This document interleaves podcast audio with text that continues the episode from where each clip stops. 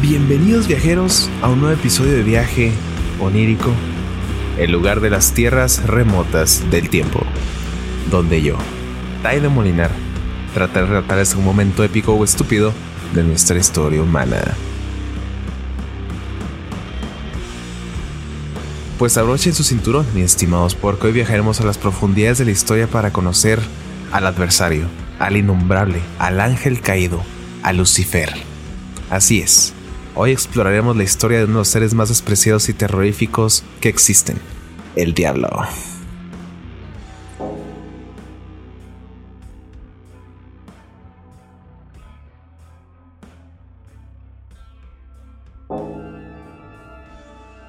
Comenzamos con un dato que les volará la cabeza. ¿Sabían que el diablo no aparece hasta un milenio después de la fundación del cristianismo? Como lo escuchan, el diablo aparece de una manera muy discreta, de hecho. No existieron imágenes o ilustraciones en un inicio, ni existían menciones. Incluso los primeros teólogos cristianos encontraron grandes dificultades para ponerse de acuerdo en cómo juntar y justificar los tratados de demonología. Pero finalmente lograron demostrar la contraparte demoníaca con un concepto presente en las mitologías, el de la batalla primordial, el bien contra el mal. El combate primordial da coherencia al mito cristiano. Dios tiene un enemigo, pero la humanidad está en medio dependiendo del hilo del ganador. San Agustín, uno de los cuatro pares de la iglesia, aparece en escena y escribe sobre el diablo para darle un giro de 360 grados, otorgándole más presencia, más poder y más importancia, llegando así a la justificación del mal. Dios creó el mal para extraer el bien. Y el diablo, ahora reinterpretado, participa en la existencia como un instrumento para corregir y purificar la conducta humana. El Papa Gregorio el Grande, otro de los cuatro padres de la Iglesia, siguiendo con lo escrito por San Agustín, decide confirmar que el diablo tiene un nombre, y ese es llamado Lucifer. Siguiendo la batalla primordial, confirma la existencia de nueve especies de ángeles. En la primera jerarquía están los serafines, querubines y tronos. En la segunda jerarquía están las dominaciones, virtudes y potestades. Finalmente, en la tercera jerarquía están los principales, arcángeles y los ángeles. Por supuesto, Lucifer, según el Papa Gregorio, pertenecía a los serafines, las criaturas más majestuosas y dignas más cercanas a Dios. De aquí, el nuevo Lucifer viaja por todo Occidente dándose a conocer y siendo aceptado como un ser tangible y cercano. Pero es importante destacar que en este tiempo, los demonios y ángeles no existían para la iglesia. Fue hasta el año 737 después de Cristo, en el segundo concilio de Nicea, cuyo objetivo era aclarar la veneración a las imágenes de santos. En este concilio, reconocieron que los ángeles y demonios existían. Pero no fue hasta el cuarto concilio de Letrán, en el año 1215 después de Cristo, donde buscaban tratar cuestiones de la moral y la fe, que encontraron un interesante remedio en que los demonios tienen influencia malévola sobre las personas, mientras que los ángeles actuaban como guardianes del bien. Las iglesias cristianas buscaban a toda costa preparar el tablero que les serviría tres siglos más tarde para condenar los actos de brujería en una de las épocas más oscuras de la humanidad.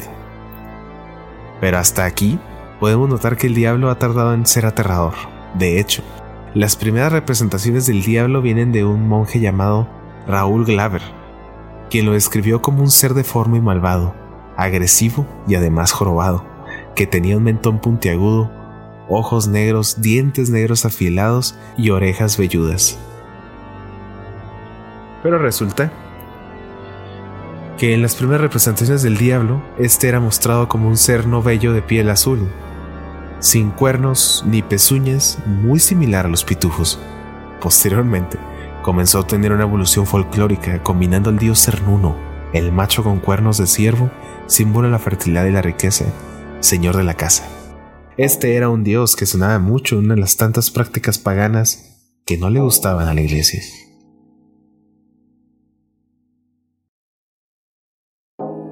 No es de extrañar que el diablo comenzara a adoptar estas formas de la maldad. De hecho, los demonios y el mismo diablo tienen muchos, digamos, poderes basados en dioses de la mitología egipcia, como el dios Bes, responsable de guerras y enfermedades. incluso el mismo dios Osiris tiene su influencia sobre un tal Jesús de Nazaret. Quizás la imagen más famosa del diablo viene directamente de la deidad antigua de Babilonia, Baphomet quien se representa con una cabeza barbada y cuernos pequeños. El arte occidental, por otro lado, toma influencias nacidas de la superstición para ilustrar al diablo, los gatos negros, los perros negros, las lechuzas y los otros dioses como Thor. Pero ¿de dónde viene el miedo al diablo? Podemos suponer que viene de todo lo que ocurrió en aquellos días de la Edad Media, con enfermedades devastadoras como fue la peste bubónica, guerras y la baja esperanza de vida que existía. No había otra forma de justificar tales desgracias más que por los terribles cuernos y pezuñas del diablo, quien parecía mantener a la humanidad en sus manos. Satanás entonces se convierte en la antítesis de Dios. Lo que es arriba es abajo. Aparecen las jerarquías angelicales, también las demoníacas. Y si existe Dios, que se alimenta de la bondad y la luz, entonces el diablo se alimenta del mal y la oscuridad. Pero aún con esta contraparte, no parece que hubiera generado mucho pánico, ni siquiera basándonos en el interesante ejército que supuestamente tiene el diablo. Más de 7 millones según cristianos recientes, 30.000 demonios según los primeros cristianos. No es hasta el siglo XV, en el ocaso de la Edad Media, que vemos al diablo como un sujeto alto, más bestia que hombre representado así hasta en las gárgolas de las iglesias. Hasta entonces, el diablo ya era una figura muy útil para el cristiano, pues con tantos siglos del mismo discurso y la constante repulsión de otras doctrinas, el diablo y el infierno representan el castigo al no confesado. Lucifer así es un mecanismo terrible que, gracias a los monjes, artistas y los mismos cristianos, se imprimió en la psique humana dándole una forma única de adaptarse a cualquier actividad que queramos para aceptarla o condenarla cuando lo ponemos en tela de juicio de la divinidad. Pero a finales del siglo XV, el diablo volvió a tener un movimiento trascendental, eliminando los límites físicos. La cristiandad vuelve a darle nuevos poderes con nuevos términos de la demonología y el inefable Maleus Maleficarum. Ahora, el diablo puede poseer personas, influenciarlas para hacer el mal, y ahora también es capaz de hacerle daño a la divinidad. Pero aún así, lo que le dio más poder al diablo fue cuando se agregó un nuevo arquetipo del mal, la bruja, una persona tangible que adora al demonio y trabaja para él, un humano en el equipo contrario. ¿Cómo distinguimos al poseído? ¿Cómo saber si estoy bajo influencia del diablo? Estas fueron las preguntas que resonaron en aquella época. El diablo ahora podía ser omnipresente llegando así a estar en donde sea, con los políticos, las prostitutas, con los recaudadores de impuestos, los jóvenes, los niños, con los herejes. Los cristianos ya no tenían mucho campo para moverse adecuadamente, así que empezaron a poner con ayuda del Poder Judicial un sistema donde hasta salir a caminar era herejía. Los artistas que hacían desnudos, la imprenta y todo aquello que se salía de las reglas era ahora satánico y lo peor de todo, enjuiciable. El Maleus Maleficarum era el libro perfecto para estos fines, y su influencia en la sociedad medieval cambió por siempre la percepción de lo satánico, de la brujería y de la herejía. Ya hemos hablado de esta arma terrible en un episodio anterior bajo el mismo nombre. Pero solo para que sepan, el Maleus Maleficarum dejó de venderse en 1525, mientras que los luteranos continuaron con la cacería de brujas en 1562 se realiza la mayor cantidad de juicios en un mismo poblado, 63. Para 1578, otros 20 juicios en una misma comunidad se hicieron simultáneamente. Y estos dos datos es solo un muestreo de lo que se tiene. El problema viene en 1698, cuando la Iglesia Católica también se aloca y junto con los protestantes hacen millares de juicios, incontables. Y aquí es donde comienza una especie de retorcida competencia para ver quién tiene más poder sobre el diablo y sus hordas. Recordemos que en este punto el diablo ya es muy poderoso, con millares de demonios y brujas a sus órdenes. Por una parte, los luteranos vencen al diablo mediante la oración, lo que los hace más rápidos y directos para enfrentar al diablo. Pero el católico tiene entre sus poderes especiales el exorcismo, que solo puede ser hecho por ciertas personas de la iglesia. Los protestantes hacen oración para liberar un solo poseso, mientras que la iglesia católica se adelanta con exorcismos públicos para sacar demonios de donde sea, y todavía para poder justificar esto, se vuelven a juntar en el concilio de Trento para declarar que todos los sacerdotes pueden hacer exorcismos, y de paso, una nueva guía para divulgar los poderes que tienen los sacerdotes sobre los demonios, para demostrar que la Iglesia Católica, en pocas palabras, tenía más poder. Pero los cristianos se han enfrentado a un nuevo problema. Los hombres a estas alturas ya habían luchado en las guerras, vieron morir a sus familias en las hogueras. Si Dios era tan benevolente, ¿por qué permitía tanto sufrimiento bajo su nombre? La iglesia sin querer queriendo había provocado una crisis de fe. Las personas veían a Dios tan terrible como Lucifer, pero aún así la iglesia siguió y sigue en pie. Es como si las crisis de fe les sirvieran para mantenerse presentes en el espíritu del hombre.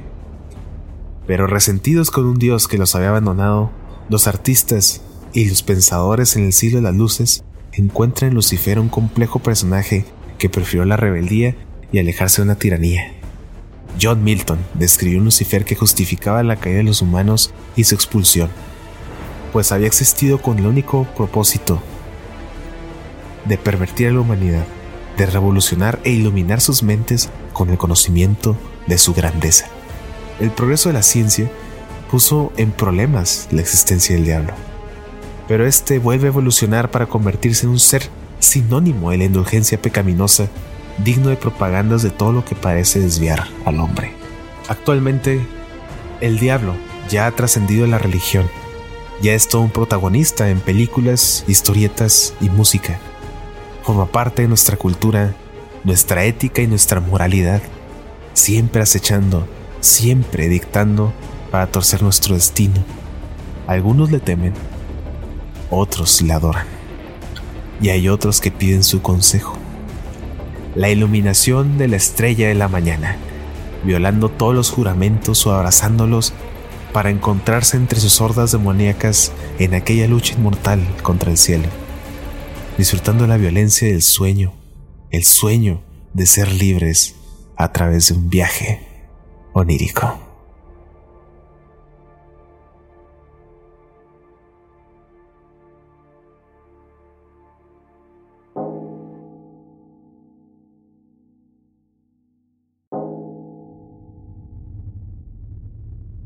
Legiones de espíritus inmortales, dioses con quien solo puede igualarse el omnipotente.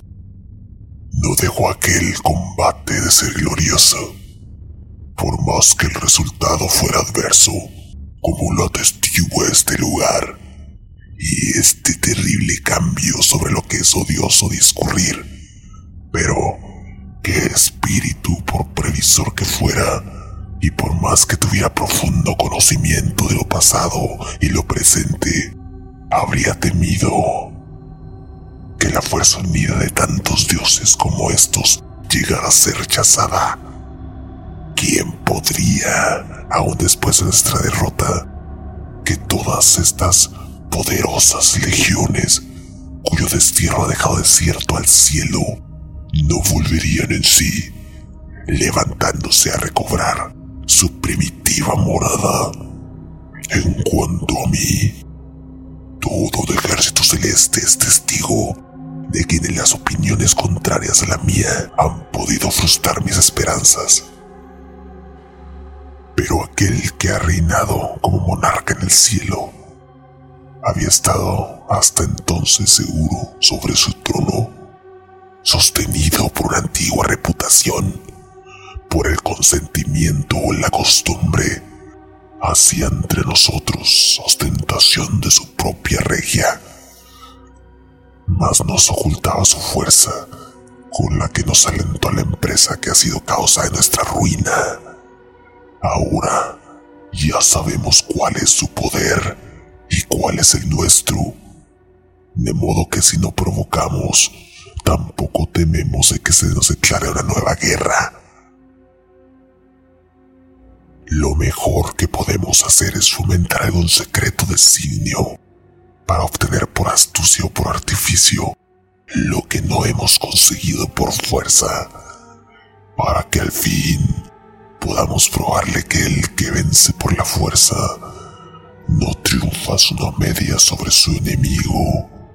El espacio puede producir nuevos mundos y sobre esto circulaba en el cielo hace tiempo un rumor respecto a que el omnipotente pensaba crear en breve una generación que sus predilectas miradas contemplarían como igual a la de los hijos del cielo. Contra ese mundo podríamos intentar nuestra primera agresión, tan siquiera como un ensayo contra ese o cualquier otro, porque este antro infernal nos retendrá cautivos para siempre a los espíritus celestiales, ni estarán sumidos mucho tiempo en las tinieblas del abismo. Tales proyectos, sin embargo, deben madurarse en pleno consejo. Ya no queda esperanza de paz porque ¿quién pensaría en someterse? Habrá guerra, guerra franca o encubierta es lo que debemos determinar.